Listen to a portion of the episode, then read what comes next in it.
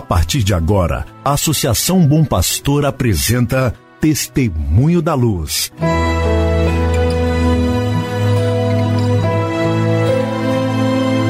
Com a palavra, o arcebispo de Montes Claros, Dom João Justino de Medeiros Silva.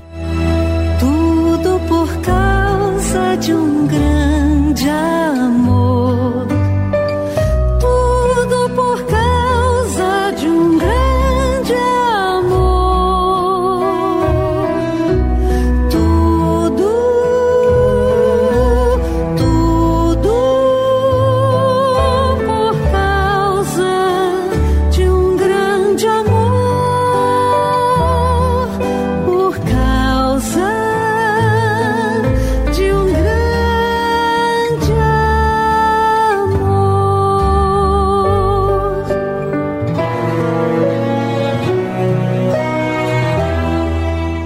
Olá, meu irmão, olá, minha irmã, saúde e paz para você.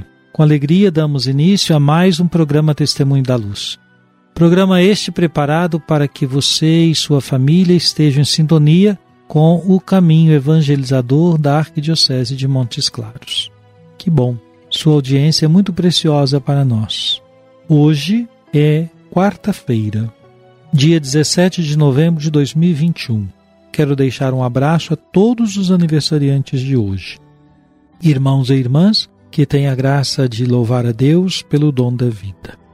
A Igreja celebra na data de 17 de novembro a memória de Santa Isabel da Hungria. Quem foi? Santa Isabel da Hungria era esposa do rei Luís IV. Foi mãe de três filhos. Após a morte de seu marido, ingressou na Ordem Terceira Franciscana dedicou sua vida à penitência, à oração e à caridade. Veio a falecer na Alemanha em 1231. Santa Isabel da Hungria, rogai por nós.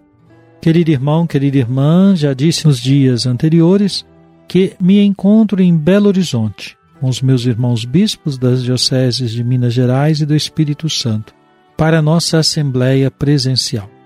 Desde novembro de 2019 não nos encontrávamos temos dedicado esses dias a tratar de temas que envolvem a formação presbiteral, seja a formação chamada inicial, que é este acompanhamento que se faz dos candidatos ao ministério presbiteral, seja da formação permanente, o acompanhamento que fazemos àqueles que já receberam a ordenação.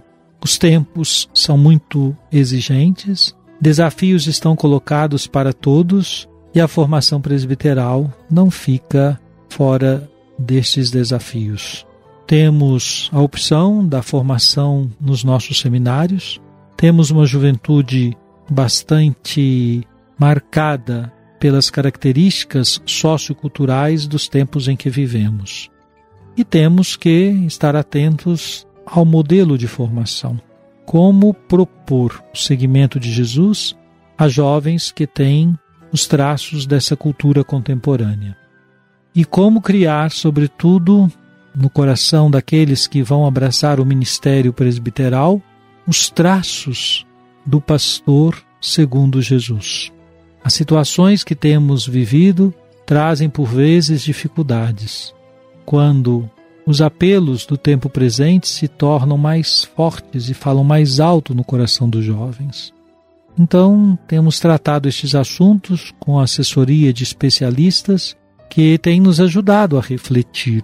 Temos uma longa tarefa para casa, junto com os padres que trabalham na pastoral presbiteral, junto com os padres que cuidam da formação. Rezem por nós, Rezem por nós bispos, por nós padres formadores, por nós padres que acompanhamos a pastoral presbiteral.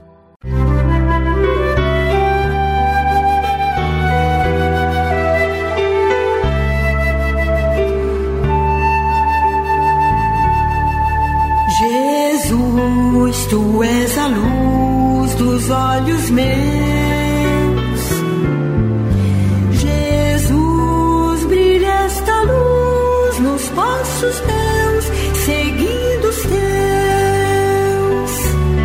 Nós estamos ouvindo a palavra do Papa Francisco, palavra e ele dirigiu a nós para o último domingo, quando celebramos o Dia Mundial dos Pobres. Diz o Papa.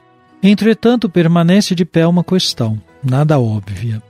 Como se pode dar uma resposta palpável aos milhões de pobres que tantas vezes, como resposta, só encontram indiferença quando não há aversão? Qual o caminho de justiça é necessário percorrer para que as desigualdades sociais possam ser superadas e seja restituída a dignidade humana tão frequentemente espezinhada? Um estilo de vida individualista é cúmplice na geração da pobreza e muitas vezes descarrega sobre os pobres toda a responsabilidade da sua condição. Mas a pobreza não é fruto do destino, é consequência do egoísmo.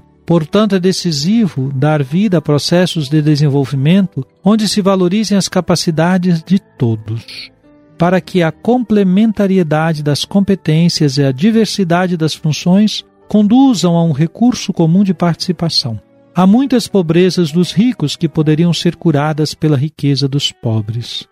Bastando para isso encontrarem-se e conhecerem-se. Ninguém é tão pobre que não possa dar algo de si na reciprocidade.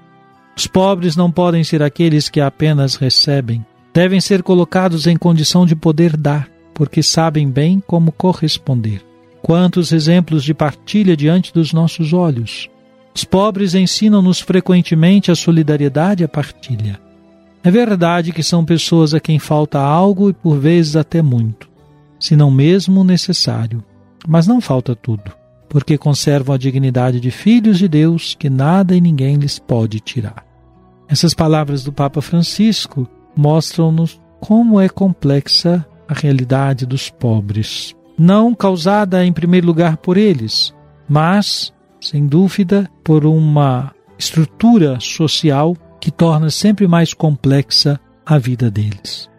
Por isso, é preciso que, ao tratar da questão dos pobres, reconheçamos os valores que cada um tem, o que cada um tem, qual a experiência de cada um, que cada um pode oferecer não podem ser tratados como aqueles que nada têm a oferecer. Ainda que seja um sorriso, a acolhida, a expressão facial para dizer que são filhos amados de Deus. Há muitas pobrezas, também pobrezas dos ricos. Há muitas pobrezas que precisam ser identificadas, mas aquela que mais fere é a que rouba a dignidade humana. Em sua paróquia, em sua comunidade, como são tratados os pobres? Que lugar eles ocupam no planejamento pastoral? Quais são as iniciativas que apontam para o cuidado com esses nossos irmãos? São perguntas muito oportunas quando tratamos dos pobres. Música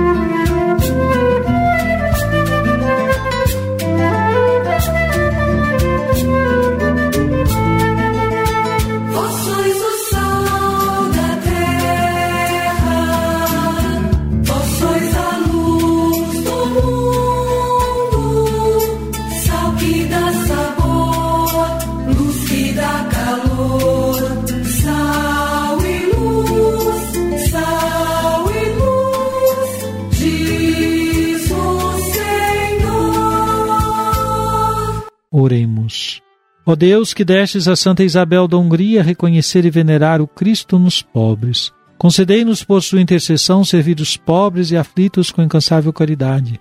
Por nosso Senhor Jesus Cristo, vosso Filho, na unidade do Espírito Santo. Amém. Venha sobre você, meu irmão, sobre sua família, sobre sua comunidade de fé. A bênção de Deus Todo-Poderoso, Pai, Filho e Espírito Santo. Amém.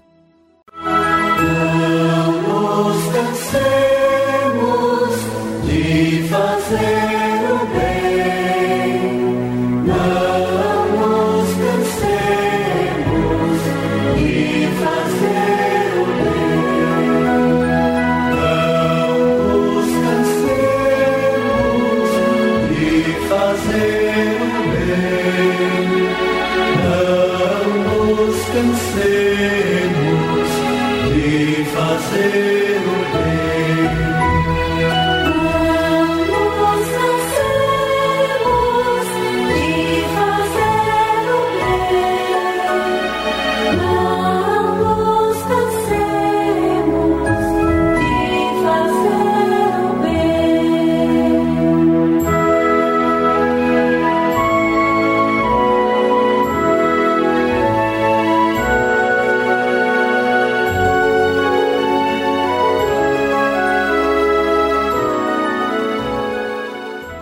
Você acabou de ouvir Testemunho da Luz, a palavra do arcebispo de Montes Claros, Dom João Justino de Medeiros Silva. Uma produção do Departamento de Comunicação da Associação Bom Pastor, Arquidiocese de Montes Claros.